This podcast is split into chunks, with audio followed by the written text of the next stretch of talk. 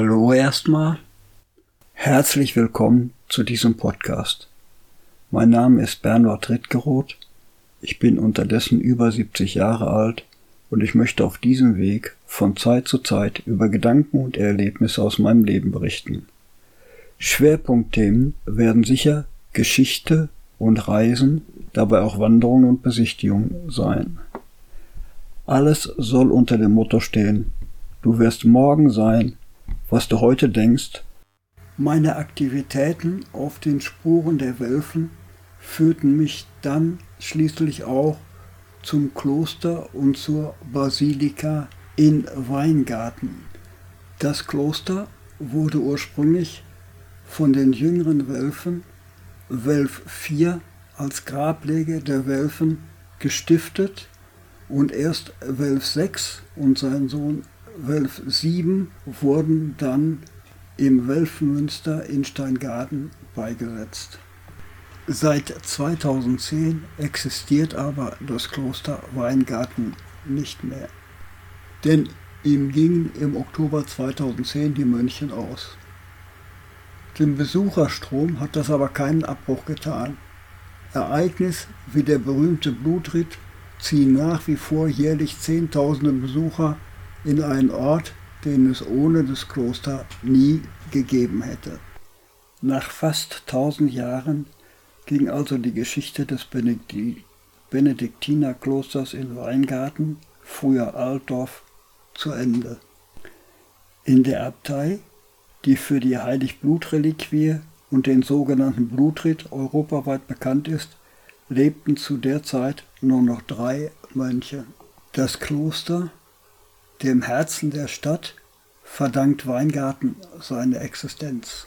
Bis auf wenige Unterbrechungen, etwa durch die Säkularisierung, haben über mehr als 950 Jahre hinweg Mönche in dem Kloster gelebt und zur wirtschaftlichen Entwicklung und zum Wohlstand der Stadt beigetragen. Vom Allgäu bis zum Bodensee erstreckten sich die ausgedehnten Besitzungen Weingartens. Vor allem durch seine Weingüter und Wälder wurde das Kloster zu einem der reichsten in ganz Süddeutschland. Berühmt sind die 1724 geweihte Barockbasilika auf dem Martinsberg und der Blutritt. Die größte Reiterprozession Europas zieht alljährlich an die 30.000 Pilger und 3.000 Reiter an. Verehrt wird das Heiligblut, eine Reliquie, die der Legende nach mit dem Blut Christi getränkte Erde enthält. Die Ordensgemeinschaft hat diesen Schatz aber offensichtlich nicht mehr ausreichend gewürdigt. Sichtbar wurde der Niedergang, als 1982 Abt Lukas Weichenrieder die Leitung des Klosters übernahm. 23 Mönche, die teils bis zu 20 Jahren im Kloster gelebt hatten, schieden während der Amtszeit Weichenrieders aus. In der Stadt wird gemunkelt, der Abt habe ein Regiment der Kälte geführt. Als Weichenrieder 2004 zurücktrat, war es für eine Rettung zu spät. Die Mönche zogen sich mehr und mehr zurück und traten in der Öffentlichkeit nicht mehr in Erscheinung. Doch das alles half nicht mehr. Es fehlte auch an Nachwuchs, denn der älteste Mönch war zu dieser Zeit bereits 98 Jahre alt. Der Blutritt in Weingarten gilt als größte Reiterprozession Europas und findet am Freitag nach Christi Himmelfahrt, dem sogenannten Blutfreitag, statt. Er wurde 1529 erstmals schriftlich erwähnt und bereits damals als Brauch von alther bezeichnet. Die Abtei Weingarten beherbergt seit über 950 Jahren eine Heiligblutreliquie, einige Tropfen Blut in einem Erdklumpen, angeblich das Blut Jesu Christi. Das Reliquiar befindet sich in der Weingartner Klosterkirche. Am Blutfreitag trägt der Heiligblutreiter das Reliquia durch Weingarten und das Umland. Jährlich rund 2.000 bis 3.000 Reiter in Frack und Zylinder, organisiert in über 100 Blutreitergruppen aus der ganzen Region, reiten mit dem Blutreiter. Etwa 80 Musikkapellen begleiten den Reiter. In den letzten Jahren ging die Zahl der Reiter nach einem vorherigen langjährigen Anstieg etwas zurück. Die Zahl der teilnehmenden Musiker stieg hingegen im gleichen Zeitraum. Der Blutritt in Weingarten wird an den Straßen der Stadt jährlich von über 30.000 Pilgern und Zuschauern verfolgt. Traditionell war der Blutritt eine Männerwahlfahrt. Er wurde 2020 kein immaterielles Kulturerbe der UNESCO, weil keine Frauen teilnehmen dürfen. Im November 2020 beschloss der Kirchengemeinderat der veranstaltenden Kirchengemeinde St. Martin Weingarten, dass fortan auch Frauen als Blutreiterinnen teilnehmen dürfen. Die Entscheidung über die Teilnahme wird dabei in die Hände der teilnehmenden örtlichen Blutreitergruppen gelegt. Die Heiligblutreliquie in Weingarten enthält der Legende nach das Blut Jesu von Nazareth. Dieser wurde um das Jahr 30 oder 31 auf dem Hügel Golgatha gekreuzigt. Ein römischer Legionär, der später als Longinus bekannt wurde, stieß, um den Tod des Sohnes Gottes festzustellen, seine Lanze tief in die Seite des Gekreuzigten. Dabei tropfte das Blut Jesu Christi auf das Gesicht des Legionärs und erleuchtete ihn. Der Legende nach der Ursprung der heilenden Wunderwirkung des Blutes Jesu. Longinus nahm einige der Blutstropfen auf, vermischte sie mit der Erde Golgothas und verwahrte diese in einem bleiernen Kästchen. Nachdem er von den Aposteln getauft worden war, verließ er Jerusalem und fuhr mit dem Schiff ins italienische Mantua, wo er das Christentum predigte und verfolgt wurde. In Not und Bedrängnis gekommen, versteckte er das Kästchen und erlitt wenig später den Märtyrertod. Dem blinden Adilbero offenbarte sich eines Tages die Stelle des Verstecks. Diese Kunde drang bis zum Kaiser, Papst und Herzog. Diese ließen sich von Adilbero das Versteck der Reliquie zeigen. Dieser erhielt daraufhin sein Augenlicht zurück. Um die Reliquie entbrannte jedoch eine blutige Auseinandersetzung. Das Streitobjekt wurde infolgedessen geteilt ein Stück für Papst Leo IX., eines für den Herzog von Mantua und ein drittes für Kaiser Heinrich III. Die Legende hält natürlich einer historischen Untersuchung nicht stand. Vielmehr endete die frühchristliche Verfolgung des Longinus in Kappadokien. Die Reliquie und seine Gebeine kamen 553 als Gegengeschenk von Konstantinopel an die Stadt Mantua. Als Mantua 580 ein Jahr lang von den Langobarden belagert wurde, wurde die Reliquie an einem geheimen Ort verborgen und 804 wieder aufgefunden. Papst Leo III., der von 795 bis 816 im Amt war, und Karl der Große von 768 bis 814 ließen die Reliquie daraufhin prüfen. Die Blutreliquie wurde geteilt. Während der Belagerung Mantuas 923 durch die Ungarn wurden die Teile abermals verborgen. Der größere Teil, zusammen mit den Longinus-Reliquien im Garten des Andreas-Hospitals, der kleinere Teil in der alten Kirche des heiligen Paulus nahe der Kathedrale. Am 12. März 1048 wurde der größere Teil der Blutreliquie und der Gebeinde des Longinus in Mantua gefunden Papst Leo IX. berief 1053 eine Kirchensynode in Mantua ein und wollte die Reliquie des kostbaren Blutes nach Rom mitnehmen. Wegen des Widerstandes der Mantuaner kam es zu einer zweiten Teilung der Heiligblutreliquie, sodass ein Teil in Mantua verblieb, der andere nach Rom gelangte. 1055 kam Kaiser Heinrich III. nach Mantua und erhielt einen weiteren Teil der Blutreliquie. Als der Kaiser 1056 starb, wurde die Reliquie Graf Balduan V. von Flandern als Zeichen der Versöhnung vermacht. Dieser schenkte es seiner Verwandten Judith. Sie war in zweiter Ehe mit Welf IV von Altdorf, Herzog von Bayern, verheiratet. Als dieser in den Kreuzzug zog, übergab sie die Blutreliquie Wallichow Abt des Klosters Weingarten, der Lieblingsstiftung und Grablege der Wölfen Die Übergabe der Reliquie datiert auf den 31. Mai 1090 bzw. den 12. März 1094. Angeblich war der Tag der Freitag nach Christi Himmelfahrt und ist damit Ursprung des Blutfreitags und des Blutritts. Die Übergabe ist als Relief auf der Hosanna-Glocke der Basilika St. Martin dargestellt. Der Blutritt war bis ins 17. Jahrhundert mit einer Grenzumgehung des Gebietes von Weingarten verbunden. Dabei zogen die Väter mit ihren volljährig gewordenen Söhnen und erteilten ihnen an markanten Punkten Ohrfeigen.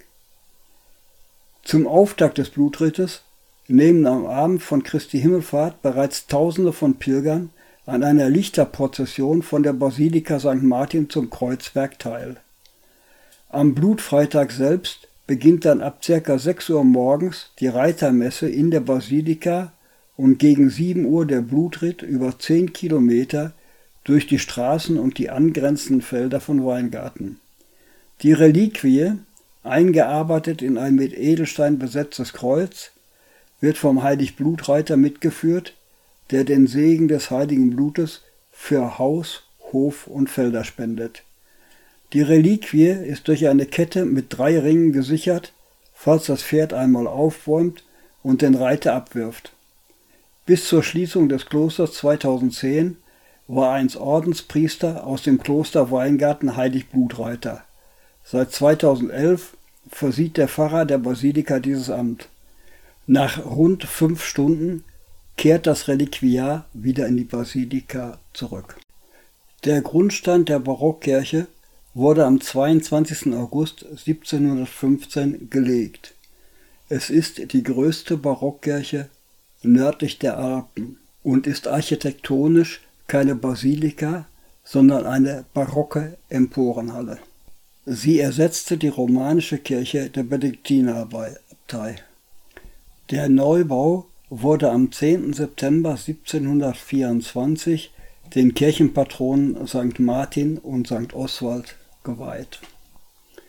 Die Kirche ist mit einer Kuppelhöhe von 67 Metern und einer Länge von 102 Metern das größte barocke Kirchenbauwerk in Deutschland und nördlich der Alpen. Abt Hüller, nach dem auch eine Straße in Weingarten benannt ist, wählte bewusst für den Neubau der Kirche nahezu die hälftigen Ausmaße des Peterdoms in Rom. Die reichhaltigen Stuckaturen fertigte ab 1718 der Wessobrunner Franz Schmutzer der Ältere, der auch die sechs Seitenaltäre schuf. Das Chorgestühl schnitzte 1720 bis 1724 der Bildhauer und Stuckateur Josef Anton Feuchtmeier. Seit der Auflösung der Benediktiner Reichsabtei 1803 dient die Kirche als Pfarrkirche der katholischen Pfarrei St. Martin. Von 1922 bis 2010 war sie zugleich Klosterkirche der wiederbesiedelten Benediktinerabtei Weingarten. Aus Anlass der 900-Jahr-Feier der Gründung der Benediktinerabtei durch die Welfen wurde die Kirche 1956 von Papst Pius XII. zur Basilika Minor erhoben. Die Deckenfresken wurden zwischen 1718 und 1720 ausgeführt und stellen einen Höhepunkt der barocken Kirchenmalerei dar. Die Fresken bilden einen farbkräftigen Kontrast zum ansonsten überwiegend weißen Kircheninneren. Das Kloster wurde 1056 von Welf IV als Grablege gestiftet. In der romanischen Vorgängerkirche befanden sich die Wölfengräber in der Stifter- und Heiligblutkapelle im Westwerk zwischen den Portalen.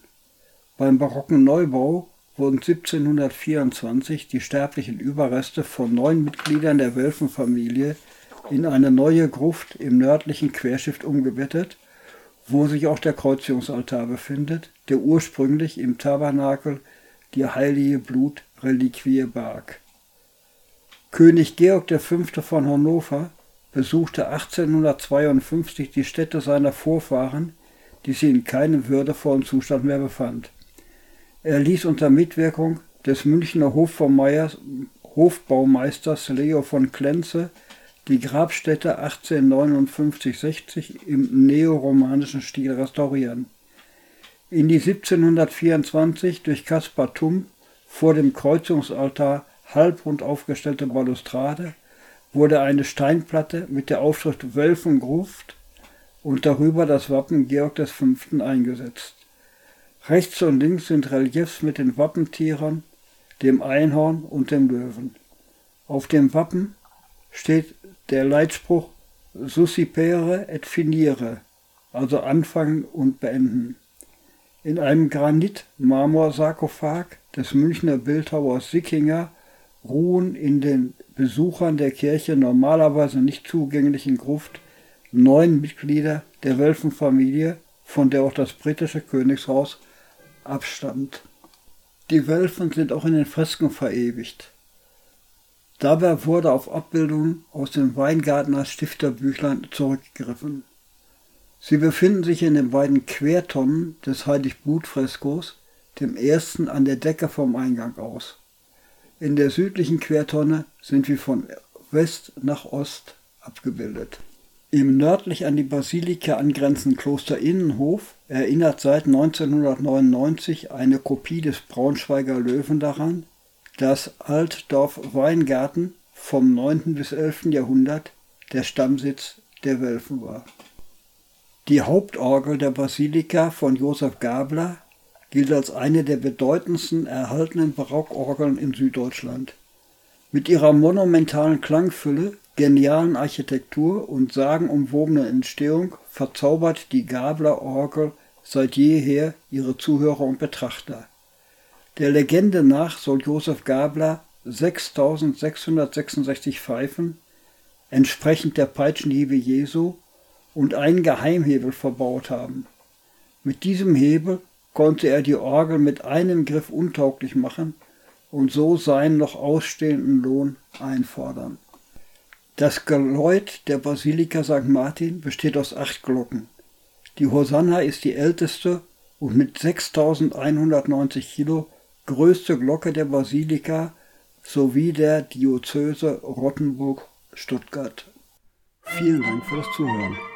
Ich hoffe, es hilft beim Erinnern an eigene Erlebnisse oder motiviert für zukünftige Aktivitäten. Natürlich freue ich mich über Feedbacks.